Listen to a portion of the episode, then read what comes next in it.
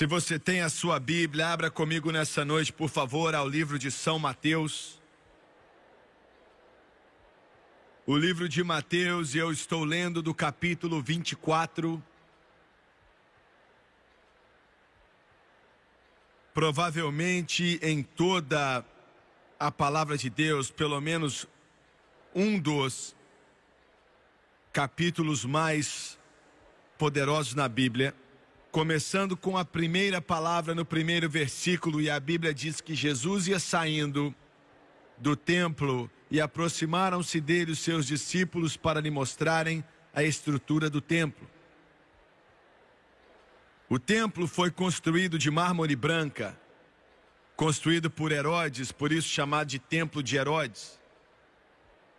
E foi o terceiro na sucessão de templos construído aonde Deus tinha estabelecido que Davi construísse o templo, pelo menos o seu filho Salomão construísse, os planos foram dados a Davi. O templo de Salomão foi construído ali, e eles nos dizem que se fosse nos dias de hoje, o templo foi construído como foi naquela época. Não era um prédio muito grande, mas teria custado quase que 100 trilhões de dólares. Isso é impossível de se compreender. Mas quando foi destruído, um pouco mais de 500 anos depois, por Nabucodonosor, o templo de Zorobabel foi construído em seu lugar. E alguns dos antigos homens estiveram ali chorando enquanto dedicavam o templo de Zorobabel. E quando crianças, o templo de Salomão tinha sido destruído, se lembrando da grandiosidade do que um dia foi, mas o pecado causou sua ruína.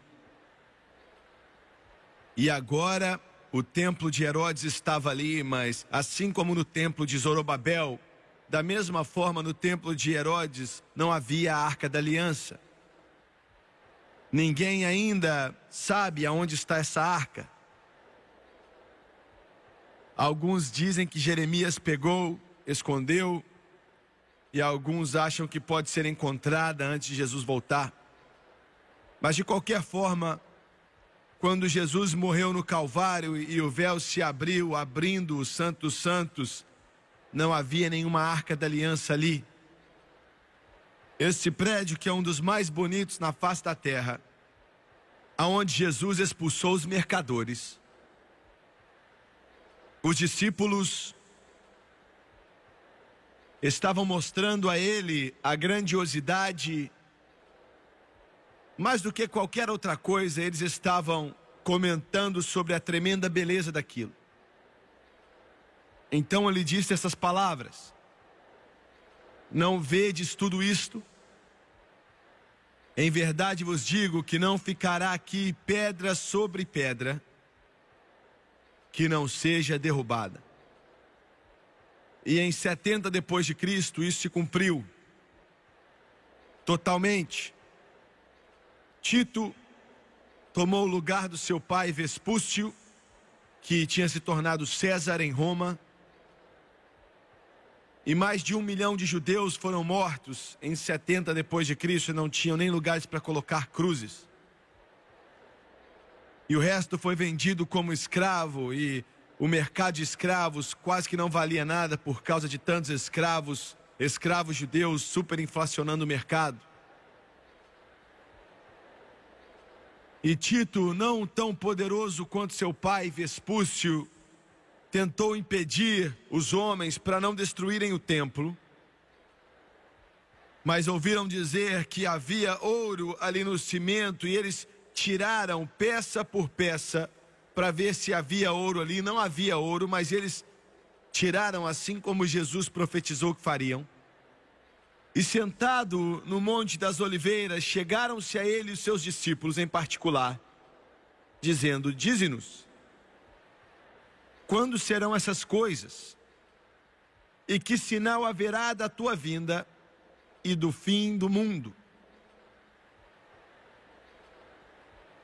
E eu quero usar como tópico nessa noite o que Deus me passou a respeito do futuro E é estranho que o Espírito Santo, eu acredito que me direcionou a esse grande 24 capítulo de Mateus.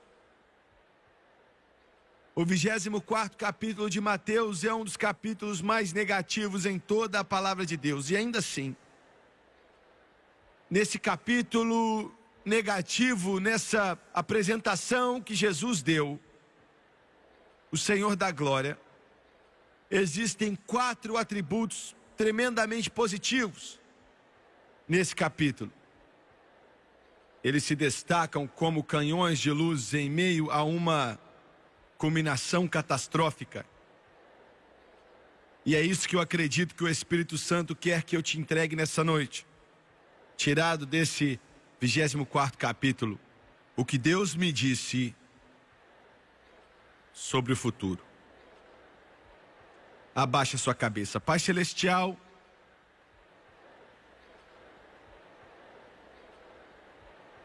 no santo nome de Jesus, eu peço a sua ajuda. Peço para que o Senhor me guie enquanto eu ministro aqui. Dependo totalmente do Senhor. E peço que o Senhor nos unja para pregar. E venha ungir também as pessoas para escutar para que eles possam entender a tua santa palavra, nos ajude a não distorcer a tua palavra, mas somente falar aquilo que o Senhor quer e deseja. Pai Celestial, eu peço em nome de Jesus Cristo e todos dizem amém e amém. Há algum tempo atrás, um dos centros de pesquisa aqui na América, ligaram para o nosso escritório perguntando se queríamos participar em uma pesquisa que ia ser feita nos Estados Unidos. E essa pesquisa era a respeito de ministérios da televisão. E poderíamos participar se quiséssemos, porque eles iriam tentar encontrar o que as pessoas desejavam dos ministérios que estão na televisão. E eles estavam conversando com o Doni. E o Doni respondeu e disse: Meu senhor, estamos interessados naquilo que as pessoas querem, mas não tem nada a ver com esse ministério. Nós estamos aqui com apenas um propósito que é dizer Assim diz o Senhor, independente do que as pessoas querem.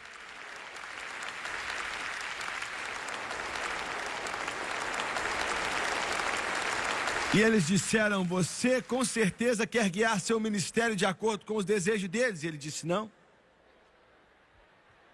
Nós não estamos aqui para satisfazer a vontade que sempre muda dos homens mas eu quero dizer que queremos dizer aquilo que diz o Senhor.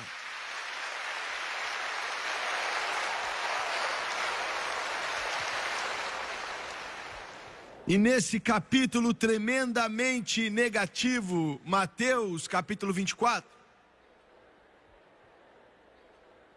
eu estava estudando a primeira parte nessa semana, o Espírito Santo, por várias semanas, tem falado ao meu coração a respeito do culto dessa noite. E o Senhor começou a me direcionar para um evento dos fins dos tempos, que eu vou daqui a pouco te dizer coisas que Ele me deu nos últimos meses. todo o capítulo 24 de Mateus, menos alguns versículos, são a respeito dos fins dos tempos que ainda não chegaram. Está começando e fala a respeito de catástrofes, fala a respeito de um terror tão grande que vai além da descrição. Jesus diz que grandes tribulações como o mundo nunca conheceu e nunca vai conhecer.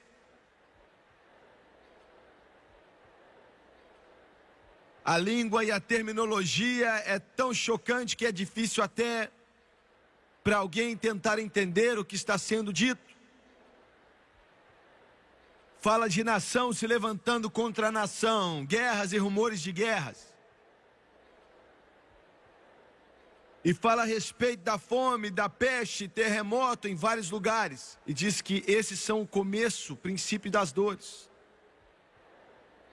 Fala a respeito do falso Cristo, engano como o mundo nunca conheceu antes, no que diz respeito a coisas espirituais. E fala a respeito de sangue. Fala a respeito da situação se tornando tão terrível, tão horrível e tão cheia de terror, que Jesus disse que, a não ser que os dias fossem diminuídos, que carne nenhuma seria salva, que toda a raça humana ia morrer, assassinados. E isso é tão chocante que eu não gosto de falar disso, mas é muito importante, eu acho que eu tenho que repetir. Ele disse no versículo 21: Porque haverá então grande aflição, como nunca houve desde o princípio do mundo até agora, nem tampouco há de haver. E se aqueles dias não fossem abreviados, nenhuma carne se salvaria. Agora, isso é o que eu acredito que Deus me deu. A primeira coisa é preliminar. É óbvia, isso não foi através de revelação, está aqui no livro. Ele disse no versículo 6: E ouvireis de guerras e de rumores de guerras. E ele continua a falar a respeito de outras coisas que vão acontecer no fim dos tempos. E ele diz o seguinte: um termo estranho: acautelai-vos que ninguém vos engane. Agora, essa é a primeira parte da minha pequena mensagem. E ele diz que em meio a toda essa catástrofe, em meio a todo esse terror, acautelai-vos que ninguém vos engane. Ele está falando com a igreja. Ele está falando com o corpo de Cristo. Ele está dizendo: não tire os seus olhos de Jesus, porque vai piorar cada vez mais nesse mundo. Coloque os seus olhos em mim e tome cuidado para não ser enganado. Aleluia! Glória a Deus! Você está me entendendo? Você está entendendo a importância disso? Eu não vou ficar de pé aqui e te dizer que as coisas vão melhorar cada vez mais. Na verdade, o livro diz que as coisas só vão piorar as coisas não vão melhorar, elas vão piorar cada vez mais. Eles nos dizem que em 1991 vamos ter 5 mil casos de AIDS nos Estados Unidos da América. 5 mil casos de AIDS, com mais de 250 milhões de americanos que vão morrer em um período de um ano com AIDS. Eles dizem que nesse último ano, um milhão de garotas adolescentes sem se casar vão ficar grávidas. A cada minuto que passa, um adolescente contrai uma doença sexualmente transmitível como gonorreia, herpes, 50% das nações do mundo nesse momento estão em guerra. Imagine só: guerras e rumores de guerra. Um milhão e meio de dólares a todo minuto que passa é gasto em armas nesse mundo. A cada 60 segundos, um milhão e meio de dólares é gasto em armas no caminho do Armagedon. E em meio a tudo isso, ele diz: Aleluia, acautelai-vos que ninguém vos engane. Agora, eu disse tudo isso a respeito do lado negativo de Mateus 24. Eu acho que eu já estabeleci minha fundação. Eu não quero falar de toda a sujeira do alcoolismo. Eu quero dizer aos bêbados que Jesus pode te libertar. Eu não quero falar a respeito de, da sujeira, dos, das doenças sociais. Eu quero te dizer que Jesus Cristo pode te libertar. Eu não quero falar a respeito da condição terrível, da, do vício que está sobre essa nação. Eu quero falar para os bêbados que por pior que esteja a sua situação e o governo não possa libertar, mas eu conheço um nessa noite que pode quebrar os cativeiros e as correntes e te libertar do pecado. Eu conheço um que pode libertar os cativos. Aleluia, glória a Deus.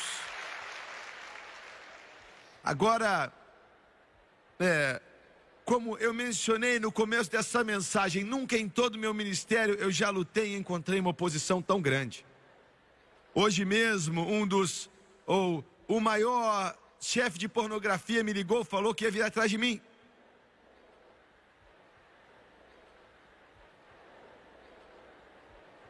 E eu falei: entra na fila.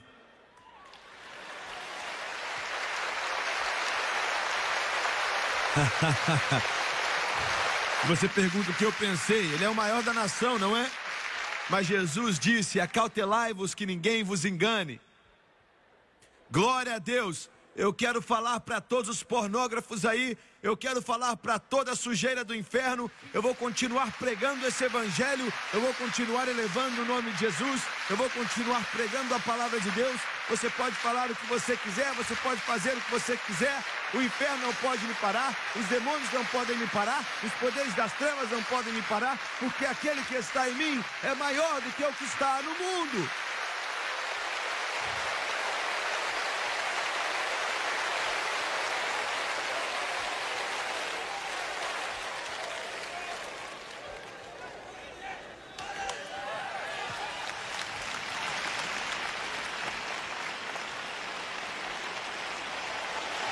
Acautelai-vos que ninguém vos engane. Recebemos cada vez mais cartas hoje, do mundo inteiro, de pessoas nos dizendo da experiência da salvação, nos piores casos que você pode começar a imaginar que nós temos recebido em toda a história desse ministério. Eu estou te falando dos piores tipos de drogados, os piores tipos de alcoólatras, eu estou falando do pior tipo de adoração a Satanás. Eu estou falando do pior que o inferno pode fazer. Mas as cartas estão chegando. Olha, isso aqui é um exemplo. Toda salvação que acontece, lembre-se disso, já é um milagre. Cada salvação que acontece já é um milagre. Cada uma delas, eu conheci um homem nessa noite que foi salvo algumas horas atrás a salvação dele é um milagre. Aleluia! Uma carta chegou, e isso aqui, sabe, é a respeito do que estamos falando. Irmão Suega, meu irmão, usava heroína e eles nos dizem que não há nenhum viciado em heroína com mais de 30 anos. Quando eu li isso no jornal, eu fiquei meio chocado porque não parece que está certo. Não existe nenhum viciado em heroína com mais de 30 anos. Todos morreram antes de fazerem 30. Se continuam usando. E ela disse: Meu irmão já tinha ido para todo o centro de reabilitação possível e não havia esperança para ele. E finalmente, desesperado, eu não sei como é isso.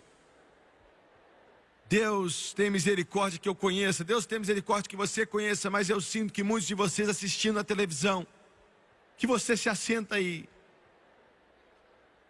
E você olha para um quarto vazio que não tem nada, e a sua vida está no lixo, e você vê a marca de agulhas aí no seu braço, e não há nada de sobra a não ser a morte, a morte que está respirando sobre a sua vida, ela te segue, ela te abava, você acorda à noite suando frio, você não consegue largar.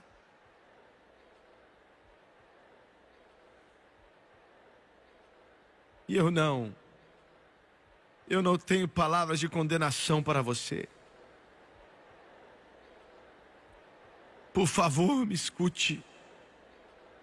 Eu não tenho uma só palavra de condenação para você. O meu mestre disse: Eu não vim para condenar, mas eu vim para salvar e para libertar os cativos. Aleluia, aleluia, aleluia. O mundo pode te menosprezar, mas Jesus diz que se você vier para Ele, você é bom o suficiente para fazer parte da igreja dele. Aleluia. Oh glória!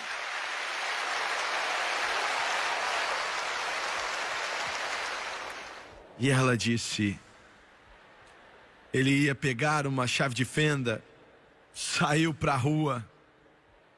Era o fim, já não havia esperança alguma. Ele estava fincando aquela chave de fenda no seu peito, tentando se matar.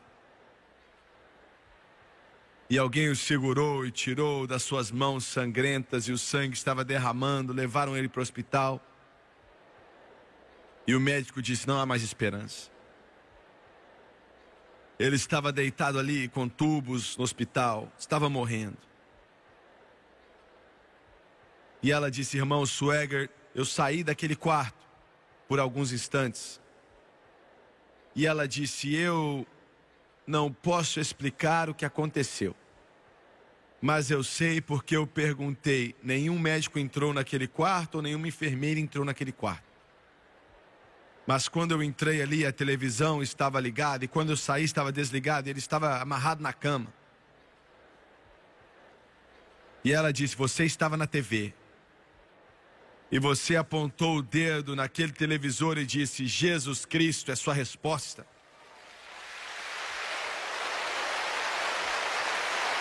E ela disse: quando eu voltei, ela, ela disse: quando eu voltei ali, eu queria muito ter estado ali, mas eu saí do quarto por alguns minutos e eu não consigo explicar.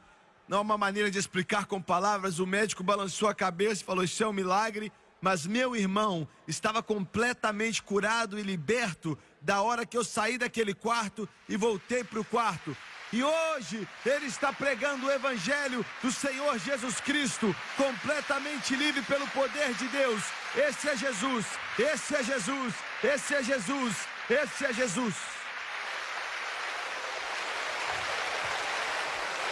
Aleluia! Eu não estou preocupado, eu não estou preocupado. Eu não estou preocupado, nós temos o maior evangelho que o mundo já conheceu, não estou preocupado. Eu não estou preocupado com os meus netos eles vão vencer, porque eles estão comprometidos com Jesus Cristo. Eles vão vencer, eles vão pregar o Evangelho do Rei dos Reis, Senhor dos Senhores, se ele tardar. Não se preocupe com seus filhos. Se você entregá-los a Jesus, segure a mão deles, chegue mais perto de Deus que você já esteve. Há uma tempestade para vir nesse mundo, mas chegue mais perto dele. Eu digo, escute com cuidado, porque o Espírito Santo está dizendo isso. O dia do cristianismo morno, inconsistente, indiferente, complacente, está no fim. Já era. Eles vão ter que vir para a igreja, eles vão ter que vir para o altar, eles vão ter que ser cheios do Espírito Santo. Entre, se prepare, apoie sua igreja, ame seu pastor, ore por ele, levante ele, seja cheio do Espírito, e Deus diz que vai fazer você vencer.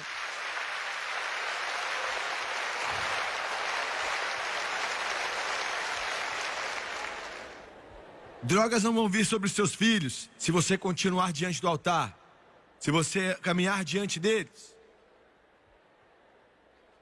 Agora, pai, se você se você está bebendo sua cachaça,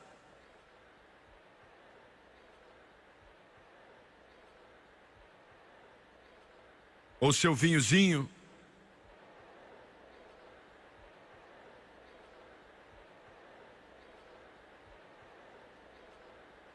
e você vai na igreja uma vez por mês, você tem um problemão. Mas olha, vai para a igreja e fique lá. Vá para lá na quarta noite. Domingo de manhã, vá para lá. Domingo de manhã, vá para lá.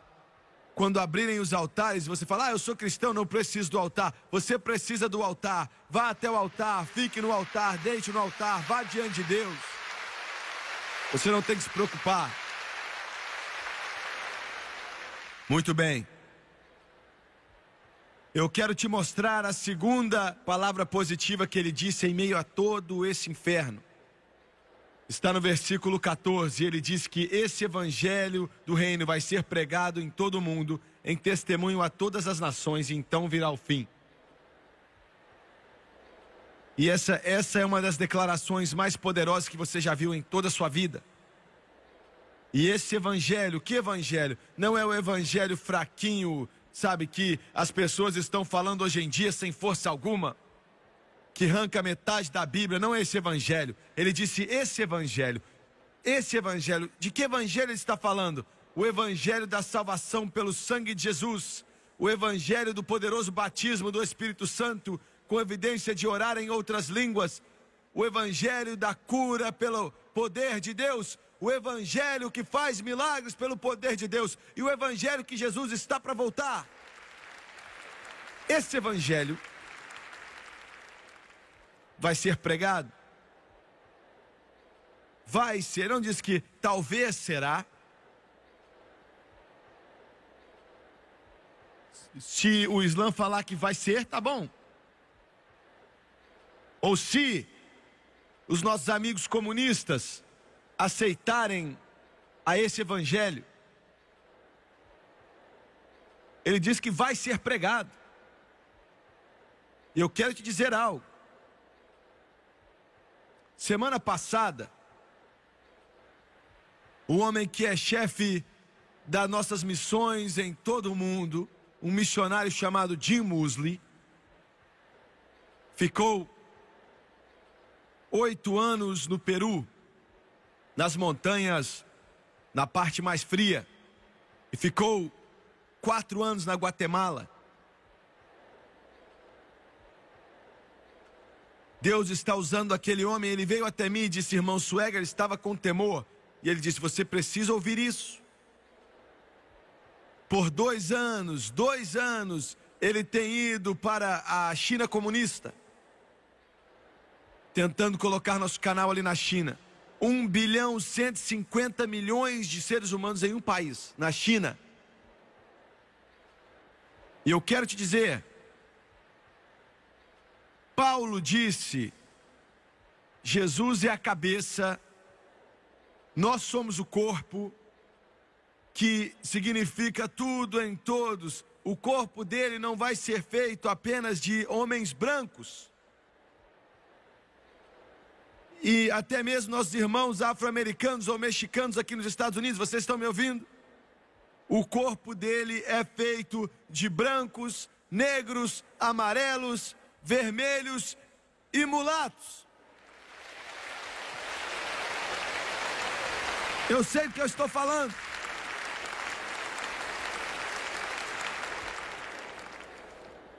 Ele disse: a China acabou de colocar duas horas por noite em toda a nação deles, como se fosse a Globo aqui ou a SPT, que cobre a nação inteira, 2.300 estações de televisão.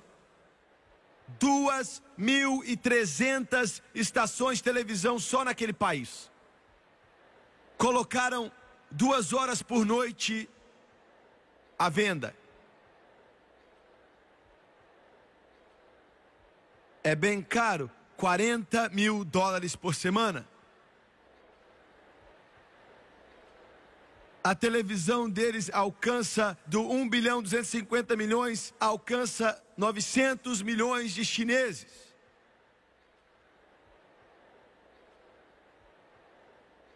Eles me disseram que eu fosse a Beijing semana que vem. E ele foi hoje cedo para assinar os contratos para passar o Evangelho de Jesus Cristo sábado à noite, às 10. para cobrir todo o país da China. Esse evangelho será pregado, esse evangelho será pregado, esse evangelho será pregado.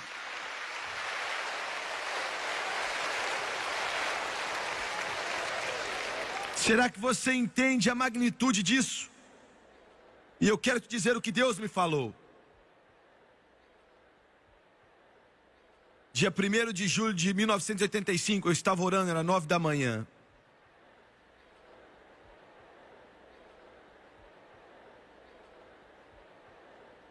Eu estava estudando a palavra, eu fechei, eu estava no meu carro, saí e comecei a seguir uma trilha. Era numa fazenda. E depois de caminhar mais ou menos dez minutos, o Espírito de Deus veio sobre mim. E resumindo, eu vi em uma visão que Deus me deu, eu vi um campo. Era um campo de algodão, era tão branco como se fosse tudo branco. E eu estava de pé, como estou de pé aqui, olhando para essa direção e olhando para o horizonte, assim como o olho podia ver. E eu nunca tinha visto tanto algodão, uma colheita tão grande. Parecia que tudo era uma grande bola branca. E eu me perguntei na minha visão por que tudo era branco, porque eu sempre imaginei a colheita como se fosse um campo de trigo.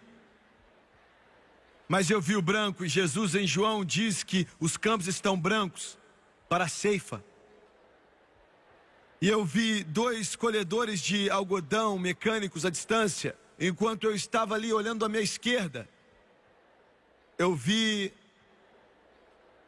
a pior tempestade que eu já tinha visto em minha vida. Eu nunca tinha visto nuvens tão escuras e pesadas.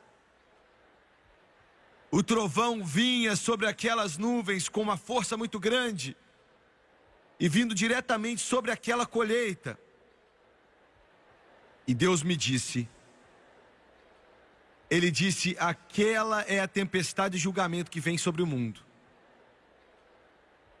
Mas eu vou segurá-la por um período de tempo. E eu quero que você leve o Evangelho. Eu tenho outros, mas eu quero que você leve o Evangelho através da TV para todo o país do mundo que quer aceitar. E ele disse isso, me disse coisas que eu não posso dizer, mas ele disse: não erre. Não erre, faça imediatamente.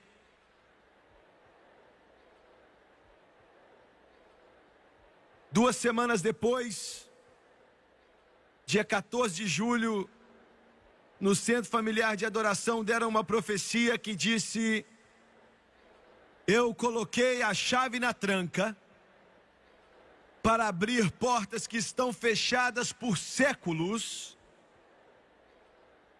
Empurre a porta, e agora elas estão destrancadas. Vá além do pensamento mortal do homem e vá até onde Deus está.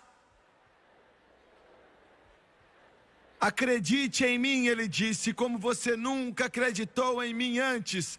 Eu vou abrir a mente dos reis.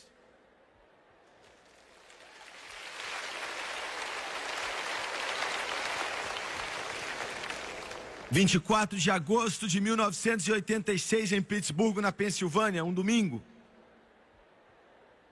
Estávamos em uma cruzada lá e eu fui orar naquele domingo de manhã, mais ou menos às 10 da manhã. E eu ainda posso ver onde eu estava, a presença de Deus começou a me cobrir. E o Senhor disse: Eu estou em alguns desses países e vou encher muitas pessoas até mais que 10 mil pessoas do Espírito Santo em um só culto. Eu vou derramar o meu espírito sobre toda a carne. Em um culto, em um culto, eu quero te lembrar que é isso que alguns disseram que era uma novidade e daqui a um tempo ia passar. Mas ele disse: em um culto eu vou encher mais de 10 mil com o Espírito Santo. Dia 6 de setembro de 1986. Tivemos uma reunião de oração na nossa igreja antes dos cultos de domingo e eu tinha ido orar, eu estava tão cansado. Eu estava tão cansado, não tinha dormido bem. Fazia 72 horas e a Francis perguntou: Você vai para a reunião de oração hoje? Eu me levantei e o quarto rodou. E eu pensei que eu nem ia poder me vestir, mas me vesti e fui. E eu estava tentando orar, eu estava tão preocupado, eu estava fisicamente, mentalmente, psicologicamente, espiritualmente exausto. Eu estava caminhando na parte de cima, eu acho que haviam 150, 200 pessoas ali, o Espírito de Deus veio sobre mim instantaneamente. E Deus me disse três coisas. Ele disse: Eu vou salvar milhões de pessoas.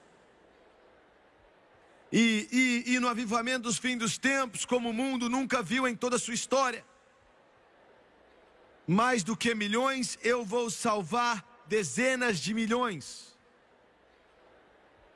Dezenas de milhões.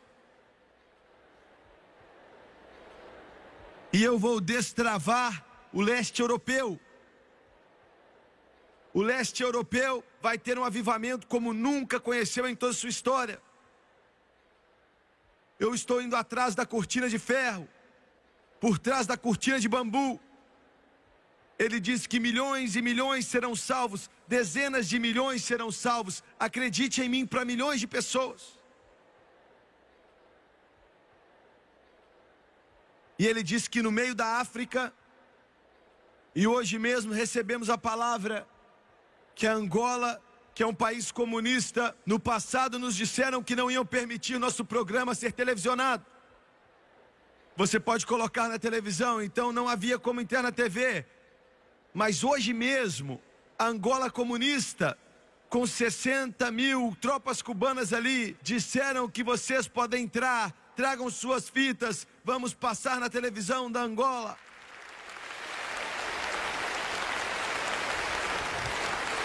143 países do mundo. Antes de ontem, o chefe de comunicações na igreja luterana no oeste europeu estava no meu escritório. Nenhuma programação religiosa pode ser colocada na televisão do oeste alemão até que o departamento de censura da igreja luterana dê a permissão. Eu nem sabia quem ele era. Eu nem sabia o que ele era. Quando me apresentaram para ele, não me disseram quem ele era. Fomos na cafeteria do outro lado da rua almoçar. E ele olhou dentro do meu olho e disse: Estamos colocando você em 230 estações de TV no oeste alemão.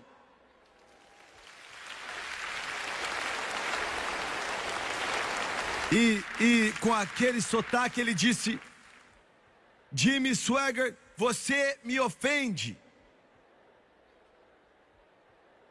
Quando você prega, você me ofende. Você ofendeu toda a igreja luterana no oeste alemão. E eu me assentei ali, olhei para ele e eu pensei: meu Deus, o que é que ele vai fazer agora? Nos tirar do ar? Mas ele disse: Oeste alemão, nós já estávamos apenas em algumas estações, apenas em algumas, mas agora toda a nação se abriu na sua rede TV. E ele disse: Toda a igreja luterana está nervosa com você. E a igreja católica está mais nervosa que os luteranos.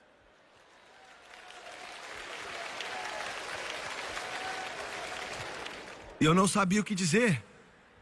Eu me assentei ali, ele estava do outro lado da mesa e eu disse: Eu não sabia o que dizer. E não é algo normal que eu não tenho o que dizer. Eu não sabia o que dizer, irmãos mas com os olhos cheios de lágrimas, ele disse: Mas é disso que precisamos.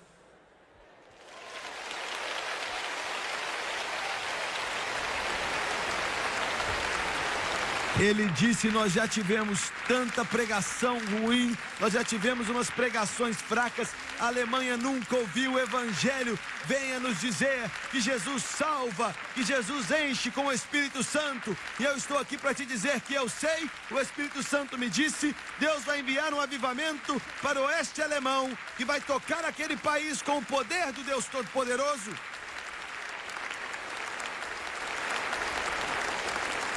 E ele disse: dezenas de milhões vão ser salvos. E eu me lembro onde estava quando ele me disse. O lugar onde eu estava de pé na igreja, eu comecei a chorar. E eu comecei a soluçar e falei: Deus, onde estão os pregadores? Deus nos ajude onde estão os pregadores. Há uma seca de pregadores em nossa nação. Não, não, não, não, não, não, não. Nunca existiu tanto pregador como hoje, mas nenhum está pregando a palavra.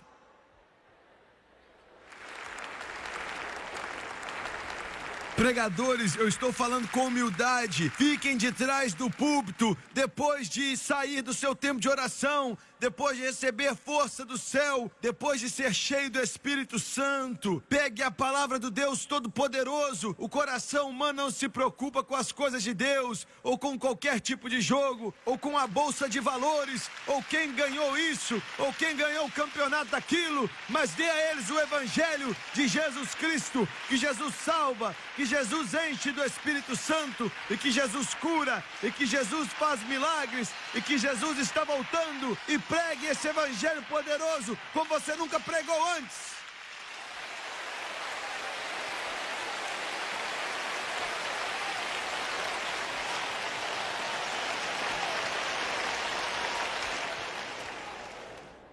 Eu estava chorando, estava chorando, meu coração quebrantado. Eu perguntei, Deus, onde estão os pregadores? Eu fico chocado de ligar a televisão cristã e eles estão falando sobre gatos. E eles estão discutindo os brinquedinhos. Deus nos ajude. Nos ajude. Essa é a maior mensagem que o homem já conheceu em toda a sua história. Pregue o Evangelho, pregue a palavra, pregue Jesus, dê a eles Jesus, dê a eles o Senhor dos Senhores e o Rei dos Reis e o mais belo entre os milhares.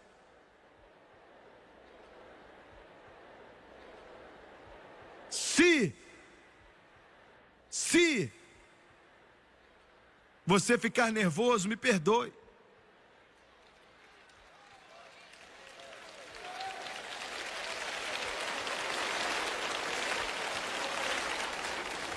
Uma senhora chegou para mim essa semana. Ela se apresentou uma mulher muito educada. E ela disse: Jimmy Swagger, você nunca podia olhar para mim e dizer, mas alguns meses atrás eu era uma bêbada, alcoólatra. E você era o cara que eu mais odiava na minha vida. E ela disse: No dia que eu realmente te odiei foi quando você me disse que o alcoolismo não era uma doença, que era um pecado.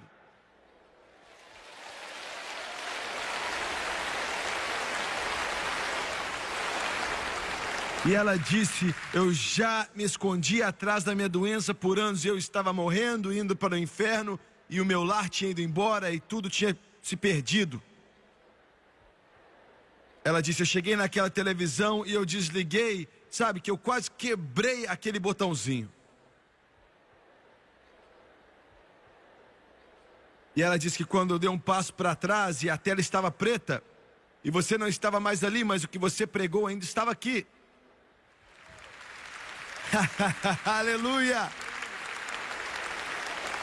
Lágrimas desciam no seu rosto e ela disse: Obrigado, você pregou a verdade. Obrigado, você pregou a verdade. Eu sei que você está queimado. Eu sei que metade da igreja está contra você. Mas continue pregando. Nessa noite eu estou livre. Hoje eu estou livre por causa da palavra do Deus poderoso.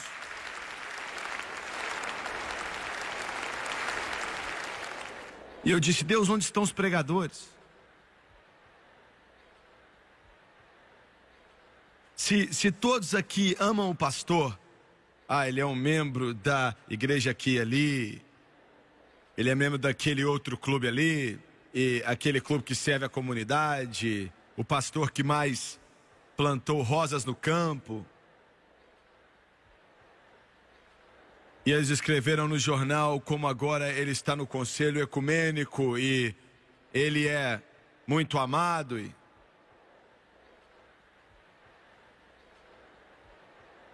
Semana que vem ele vai se juntar com os bispos católicos.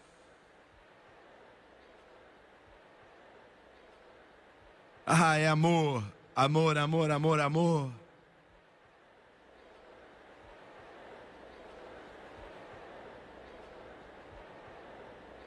Manda esse cara embora. Você não tem um pastor, você tem um canalha, você tem uma prostituta um lobo em pele de ovelha, um falso profeta. Encontre alguém que não se importe com o que as pessoas pensam ou não se importa com o que o conselho da cidade pensa, mas que acabou de ter um tempo com Deus, está cheio do Espírito Santo, cheio do poder do Deus Todo-Poderoso, escute ele pregar a palavra sem medo ou sem pavor.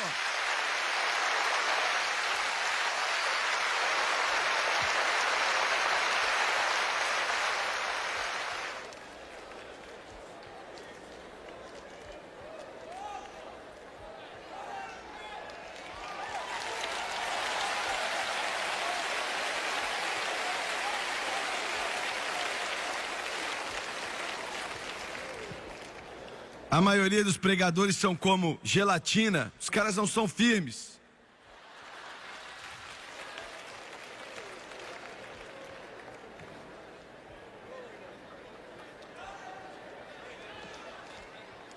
Eu perguntei, Deus, onde estão os pregadores? A maioria deles tem um sinal de avenda aí nas costas.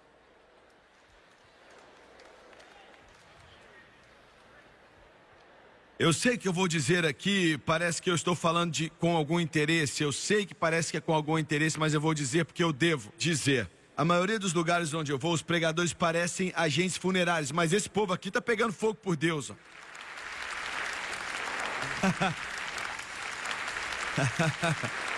Olha, eu tenho visto eles aqui, eles estão pegando fogo por Deus. Eu acredito que tem algo na alma deles. Enquanto eu estou pregando, eu estou pensando nisso. É claro que é fora da mensagem, mas eu estou pensando: olha, faz tempo que eu não prego para pregadores assim. Honestamente, outro dia eu estava pregando na TV em uma dos meus cultos e parecia um monte de agente funerário. Estou falando sério. Eu disse para Franz: olha para eles, parecem agentes funerários. A glória caindo, as pessoas gritando em todo aquele estádio, 15 mil pessoas gritando e eles.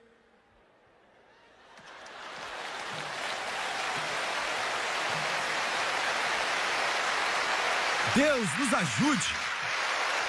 Meu Deus, bata palmas, fique de pé e grite. Diga: Jesus está vivo.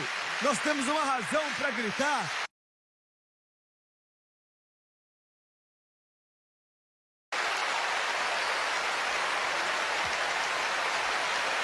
Jesus salva, Jesus salva, Jesus cura, Jesus enche do Espírito Santo, Jesus está voltando.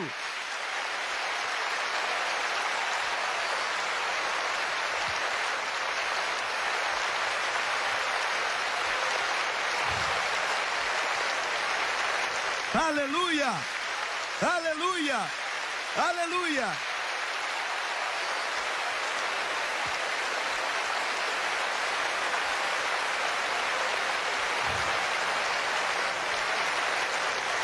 Eu perguntei, Deus, onde estão os pregadores? E eu estava chorando. E ele disse: Eu vou levantar os pregadores eu vou enchê-los com o meu espírito. Eles vão no espírito e no poder de Elias. Eles vão pregar como João Batista. Eu vou levantá-los. Eu vou fazer com que eles apareçam enchê-los do meu poder. E todo o inferno não vai ser capaz de ficar contra eles.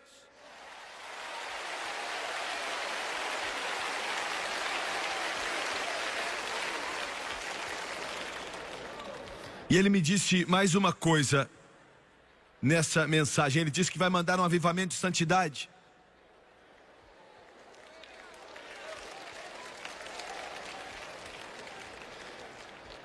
Ele disse: Eu vou enviar um avivamento de santidade. Muitos não vão saber, mas centenas de milhares e até milhões vão entrar nisso. E ele disse assim: Ele disse que a razão pela qual vou fazer isso é porque Satanás tem levado a minha mensagem, a mensagem pentecostal, e na última década está piorando, ele está passando ela no meio da sujeira e da lama. A maior mensagem que o homem já conheceu, e eu vou enviar um avivamento de santidade que vai limpar a minha mensagem, limpar a mensagem pentecostal.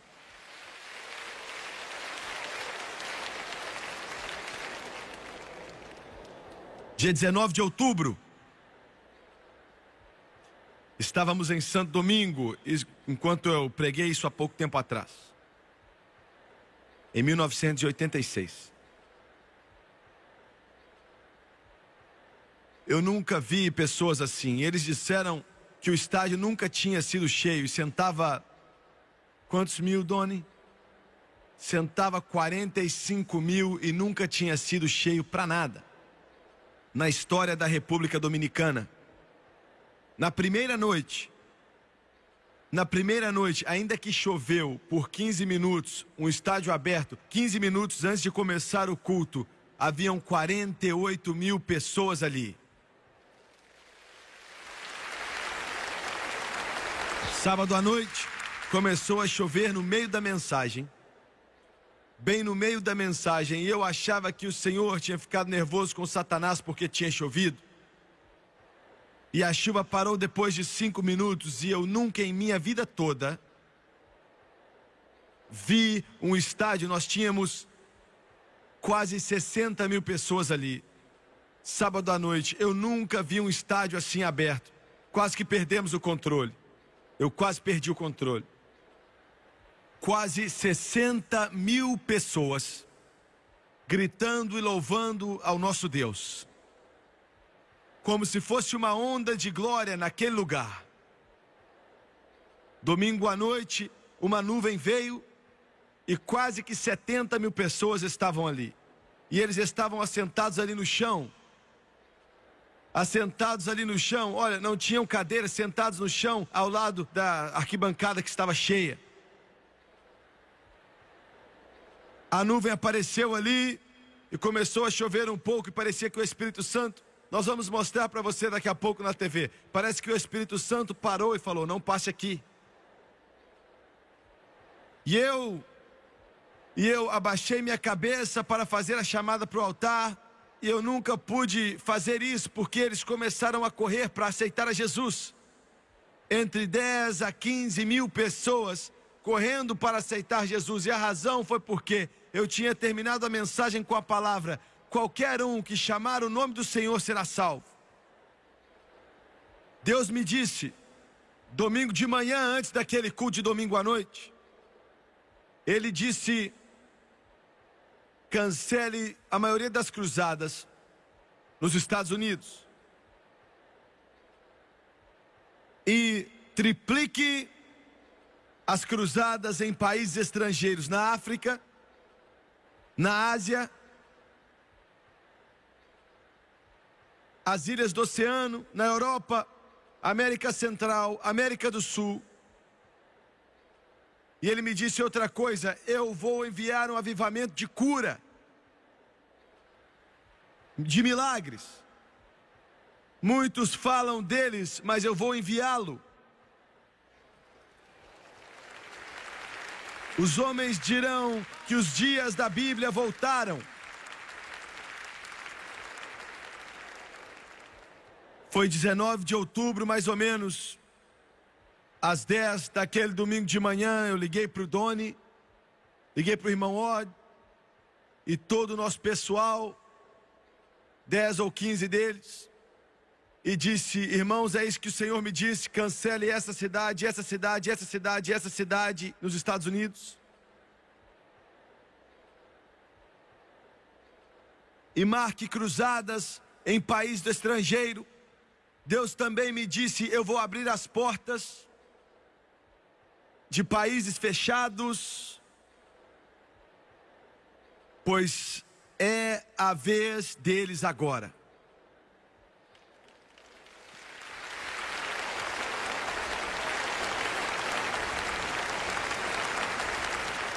Agora, é isso que vai acontecer. Algumas coisas ruins vão acontecer, mas eu vou olhar para as coisas boas. Isso é o que Jesus mandou dizer a eles. É o terceiro ponto dessa mensagem vou parar. Alguns de vocês já estão cansados.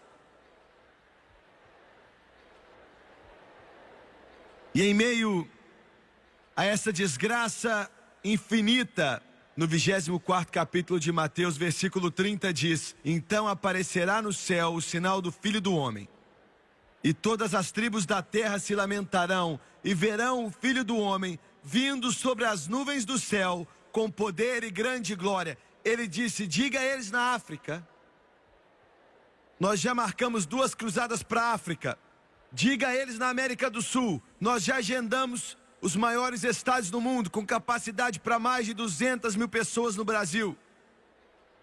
Diga a eles na Europa, diga a eles na Ásia, diga a eles que eu estou cansado da fome, eu estou cansado da pestilência, eu estou cansado dos ditadores, eu estou cansado da desumanidade do homem para com seu irmão, estou cansado da fome, Estou cansado do povo que morre disso. Estou cansado de ver o povo morrer. Diga a eles: não olhem para as nações do mundo ou para os Estados Unidos, mas olhem para mim, pois eu estou voltando.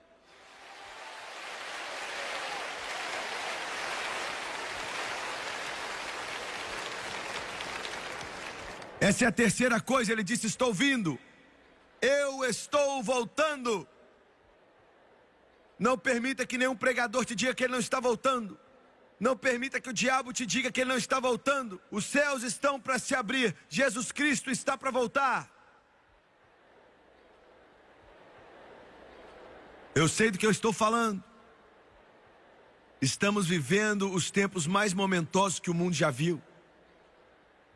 Pense no que eu estou te dizendo.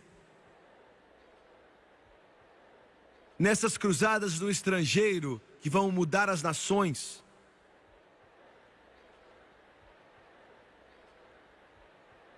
Tito capítulo 2, versículo 13, Paulo chama de bem-aventurada esperança. E por último, eu não tenho tempo para falar disso, o meu tempo acabou. Versículo 35, a última coisa positiva que Jesus disse: O céu e a terra passarão, mas as minhas palavras não hão de passar. O que eu disse, eu vou fazer.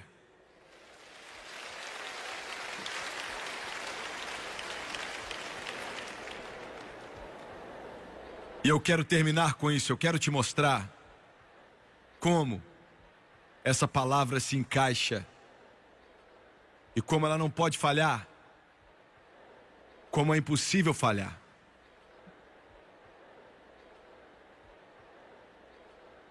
1940, há muito tempo atrás. Eu tinha cinco anos de idade. Na noite que meu pai veio para Jesus, ele era um dos homens mais duros. Ninguém pensou que ele viria. Mas naquela noite, debaixo de uma convicção poderosa do Espírito Santo, seu melhor amigo, um homem de negócios, rico. Os dois eram parceiros de negócios. Debaixo da mesma convicção do Espírito Santo, uma convicção poderosa, tão forte que os homens tremiam. Mas ele não quis vir. Quando meu pai se levantou daquele altar com lágrima nos olhos e Jesus tinha entrado em seu coração, o primeiro homem que ele viu foi o seu amigo, o seu sócio. Ele estava chorando. Ele abraçou o meu pai, abraçou a ele chorando muito também. E o meu pai disse: Por quê? Por que é que você não vem? E ele disse: Eu não posso. Eu não posso. Eu não posso. Eu não posso. E foi quase que Foi quase que uma porta que se fechou. E esse homem que sabia mais a respeito de negócios, mais que qualquer outro homem que meu pai conhecia, perdeu. Negócio atrás de negócio, atrás de negócio, atrás de negócio, se foram. E eu estou resumindo, e ele começou a beber muito. Ele bebia tanto que às vezes por meses ele ficava sobre aquele efeito do álcool até que os olhos dele dava para ver quando eles estavam para morrer e os olhos deles choram continuamente. 24 horas por dia, chorando, vermelho, morrendo, a mente dele estava. E eu me lembro, eu tinha mais ou menos seis anos de idade quando fomos para o funeral do seu filhinho. Seu garotinho tinha quatro anos de idade e ele tinha o cabelo cheio de cachos negros na cabeça e parecia que aquilo era tudo que aquele homem amava. Os outros filhos já tinham fugido dali e um deles estava para ir para a cadeia. E aquele garotinho era a vida dele e o bebê morreu. E eu estava ali com os olhos abertos e foi uma cena tão chocante e forte que eu nunca vou me esquecer. Eu via enquanto ele olhava para o caixão e meu pai tentando consolá-lo, mas não estava adiantando, ele batia ali dando soco e xingando a Deus. Eu fiquei com medo. Eu tinha seis anos de idade, mas eu estava com medo, eu tremia, eu nunca tinha escutado nada assim, xingando a Deus: Você levou o meu filho, eu não tenho mais nada. Eu tinha uma casa bonita e já se foi. Negócio atrás de negócio eu perdi. Estávamos em um barraco e o caixão estava na sala. E aquele garotinho de cabelo negro deitado sobre o travesseiro. E ele dava soco no caixão. O pai dele xingava a Deus, falando: Eu te odeio, Deus. Usando as piores palavras para descrever quanto ele odiava a Deus.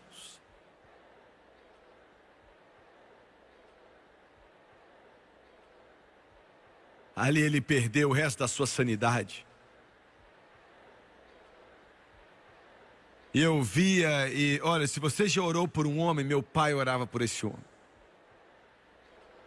O meu pai chorava por ele. Ele perdeu seus carros, perdeu os caminhões, perdeu tudo que tinha, e você ouvia tropeçando no meio da rua, xingando, constantemente. Aquilo não foi uma ocasião, aquilo aconteceu por anos, xingando, xingando. Da boca dele fluía um rio de veneno, só palavras de baixo escalão que sempre eram mencionadas, todo tipo de palavrão, xingando a Deus. E eu o escutava às vezes quando passava ali, quando criança, 7, 8, 9 anos de idade, e eu escutava xingar a Deus por tudo. Isso aconteceu por anos. E o meu pai o levantava, tentava conversar com ele, e não havia esperança, parecia que não. Mas Deus disse: Minha palavra não passará.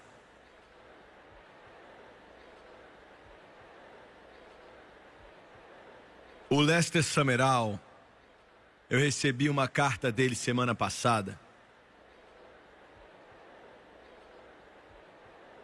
a, é, a irmã dele e a mãe dele foram as primeiras a levar o evangelho para nossa cidade em 1938. Eu tinha três anos. A primeira mensagem que esse homem já ouviu, esse homem que eu falei escutou foi da Liona Somerol, ela pregou. Ela era uma garota de 17 anos de idade. E ela voltou na cidade. Isso foi em 1945. Milagre dos milagres, quando ela chegou ali na entrada da cidade, ela viu meu tio. Eu nasci na casa dele em 1935, dia 15 de março. E foi ele que ofertou o dinheiro para ela construir a igreja. E ela parou o carro, ele parou o carro dele, alguns deles estavam juntos. E em meio à conversa, ela perguntou: Como está? E falou o nome dele. E ele disse: Nesse momento ele está morrendo. Agora, ele pode até estar morto daqui a uma hora, mas ele está morrendo nesse momento. E ela disse: O quê? Ele nunca foi para o céu, será que ele aceitou Jesus? E ele disse: Não. Ele perdeu a cabeça. Ele, ele, ele não sabe nem o seu próprio nome. E ela falou: Como eu chego à casa dele? E ele disse: Eu vou te levar lá. E ela entrou ali. E ele estava deitado na cama, E ela foi até ali, segurou sua mão e disse: Você me conhece? E em pouco tempo, a mente dele se abriu. E ela disse: Eu vou chamá-lo de Bill, não era o nome dele, mas ela disse: Bill, já é o fim. Ele está te chamando faz muito tempo. Mas o tempo acabou. E daqui a alguns instantes as lágrimas rolavam em seu rosto. E o Deus que ele amaldiçoou por cinco anos, xingado e xingado e xingado a ele, veio com a sua mão e o levantou, e o lavou, e o limpou.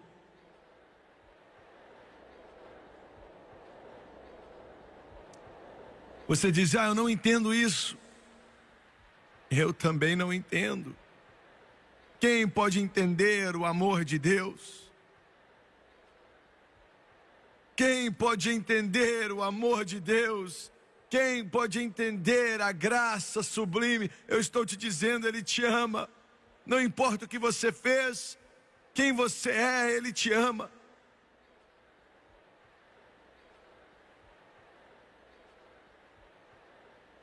E agora, nesse momento, enquanto eu estou de pé aqui, Ele está de pé nos portais da glória. Como você sabe que ele foi salvo? Porque esse livro diz que se você vier até mim, eu não vou lançá-lo fora.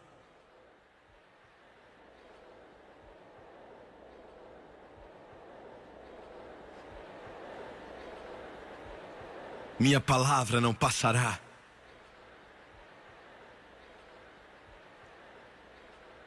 Ele disse: Não fiquem perturbados, porque esse evangelho vai ser pregado. Eu estou voltando e a minha palavra não vai falhar. Abaixe a sua cabeça, por favor.